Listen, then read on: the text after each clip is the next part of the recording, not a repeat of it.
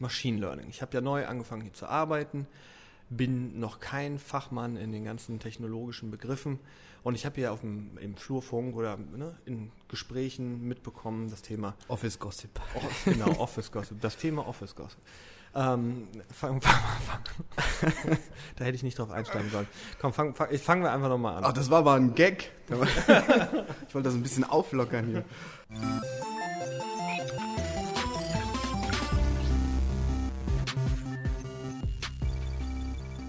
Herzlich willkommen zu einer neuen Folge von Imagine on Air mit Marcel und Kevin ist hier, hallo.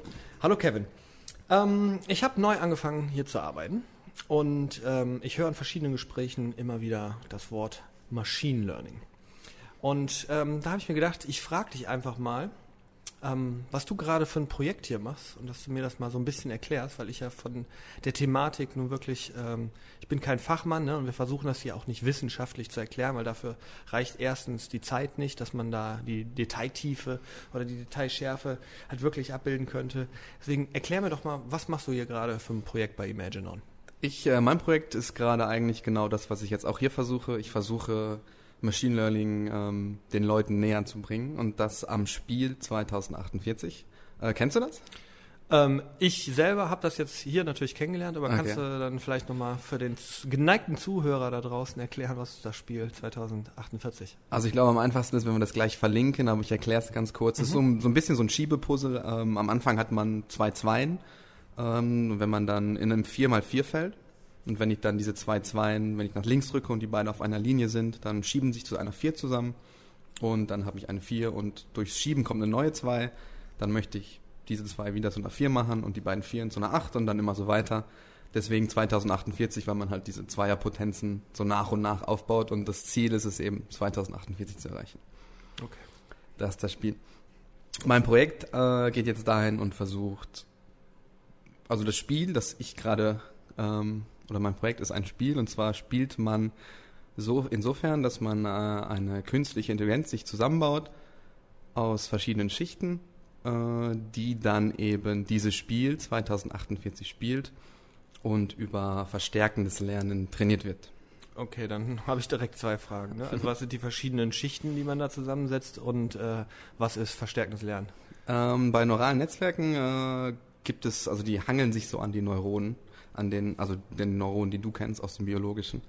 Äh, und zwar zum Beispiel, wenn du jetzt einen Apfel siehst, dann äh, feuern halt ein paar Neuronen Elektronen weiter an andere Neuronen. Das wäre halt die erste Schicht, feuern Elektronen zur zweiten Schicht. Und bei einem neuronalen Netzwerk sind das eben keine Elektronen, sondern einfach Zahlen. Also es gibt halt so verschiedene Schritte und dann geht es von einer Schicht zur nächsten und irgendwann sagt dein Gehirn dir dann, okay, du siehst jetzt einen Apfel zum Beispiel. Okay, aber das muss ich ja dem, also irgendwer muss mir erstmal erklärt haben, was ein Apfel ist, oder? Also genau, und das ähm, versucht das Lernen so ein bisschen. Reinforcement Learning ist jetzt ein Ansatz, den man viel bei Computerspielen sieht. Das heißt, man hat eine gewisse Aktion. Bei dem Spiel 2048 sind das jetzt hoch, runter, links, rechts, äh, einfach swipen. Und je nachdem, was man für eine Aktion ausführt, kriegt man dann eine Belohnung. Das heißt, das Spiel spielt einfach erstmal ganz zufällig und sieht dann, okay, wenn ich an dieser Stelle bin und diese, ähm, diese Bewegung mache, so swipe nach links zum Beispiel, kriege ich eine größere Belohnung, als wenn ich jetzt an dieser Stelle nach rechts geswiped hätte. Das heißt, das Spiel lernt einfach dadurch, dass es sich selber, also dass es 2048 selber spielt, was gut und was schlecht ist. Okay, also könnte man generell sagen, also letzten Endes handelt es sich um System, ein, abgeschlossenes System, was gewisse Parameter hat und in denen, also deswegen auch wahrscheinlich dann ein Computerspiel, weil ne, du hast eine gewisse Komplexität, aber die ist nicht unendlich. Sondern ne, du hast gewisse Parameter, die das äh, einschränken. Mhm, also beim 2048 ist es ziemlich einfach. Da haben wir dieses, einfach dieses Feld als mhm. Input. Es gibt zum Beispiel Beispiele, da spielt das Spiel Doom, also so ein alter Shooter, ein Ego-Shooter. Da hast du halt dann ein komplettes, ein komplettes Computerbild als Input. Das sind dann viel mehr Werte. Aber es geht genauso. Du hast einen gewissen Input und dann versuchst du halt daraus eine Aktion ähm, abzuleiten, die du machen möchtest und die wird dann bewertet. Also war die gut, war die schlecht. Und wenn du es länger trainierst, dann merkt das neuronale Netzwerk immer besser, okay, das war jetzt gut. Okay, und du jetzt hier in deinem ähm, Projekt ähm, bei Imagine On trainierst praktisch diese Maschine, das Spiel 2048 zu spielen. Ähm, Im Endeffekt soll das der Benutzer selber machen. Und dadurch möchten wir erreichen, dass man so ein bisschen sich mit dem Thema neuronales Netzwerk befassen kann. Das soll er so ein bisschen erklären. Ach so, also du, du trainierst gar nicht äh, die äh, künstliche Intelligenz selber, sondern das ist praktisch ein Erklärprogramm dann, damit Leute wie ich genau. nachher künstliche Intelligenz besser verstehen und woraus sie eigentlich äh, zusammengesetzt ist. Genau, also wenn du quasi mit deinem Netzwerk zufrieden bist, kannst du sagen, okay, jetzt trainieren und dann ähm, läuft das halt ein bisschen länger. Also man trainiert meistens so, also jetzt auf kleinen Servern, die wir so hier zur Verfügung haben, jetzt vielleicht einen Tag dauern. Äh, auf Servern, die Google haben, vielleicht eine Stunde. Aber man muss dann halt ein bisschen trainieren. Und das kannst du aber initiieren. Also ich habe da nichts trainiert für dich. Okay, das heißt, ich muss mir dann mein eigenes äh, neuronales Netzwerk zusammenstellen? Das ist richtig. Okay, was habe ich da für Komponenten, die ich zusammenfügen kann? In, in erster Iteration ist äh, geplant, das ziemlich einfach zu halten. Also es gibt, es ist, glaube ich, ein zu großes Fass, das ich jetzt aufmachen würde, wenn ich ins Detail gehe. Man kann sich halt so aus ein paar Bausteinen, die man hat, ähm, sein Netzwerk zusammenbauen und damit halt so ein bisschen beeinflussen, ob es funktioniert oder nicht funktioniert. Okay, und damit dann auch die Art, ähm, wie es lernt, oder? Ähm, die Art, wie es lernt, ist quasi vorgegeben. Also, also wie, was es lernt, oder? Genau, also je nach Komplexität ähm, kann man ja mehr oder weniger lernen. Genau, also nur das äh, Reinforcement Learning, das ist quasi festgesetzt. Ja, also man wählt dann immer eine, einen Ansatz des Lernens aus. Also ich merke schon, ich finde es unheimlich schwierig, wenn man das Spiel nicht visuell vor sich sieht. Ja, das, das stimmt. so nur anhand von... Visualisiert ist das, glaube ich, äh, um einiges schöner sich vorzustellen. Ja, einfacher vor allem, ja, das stimmt, wenn, wenn man nicht aus dem Bereich kommt. In deinem Projekt, mhm. was, was hast du ja gelernt? Ähm, ich kann eine lustige Anekdote erzählen, die mir gerade einfällt. Ähm, wir gehen ja hier, wir reden ja mal ein bisschen über Reinforcement Learning, also dieses äh, Computerspiel äh, Ansatz, um neuronale Netzwerke zu trainieren. Und zwar habe ich äh, im Spiel gesagt, okay, du kriegst dann Punkte, also du wirst dann belohnt, wenn du möglichst viele freie Felder hast. Und ich habe gehofft, also man hat einen Punkt pro freies Feld gekriegt.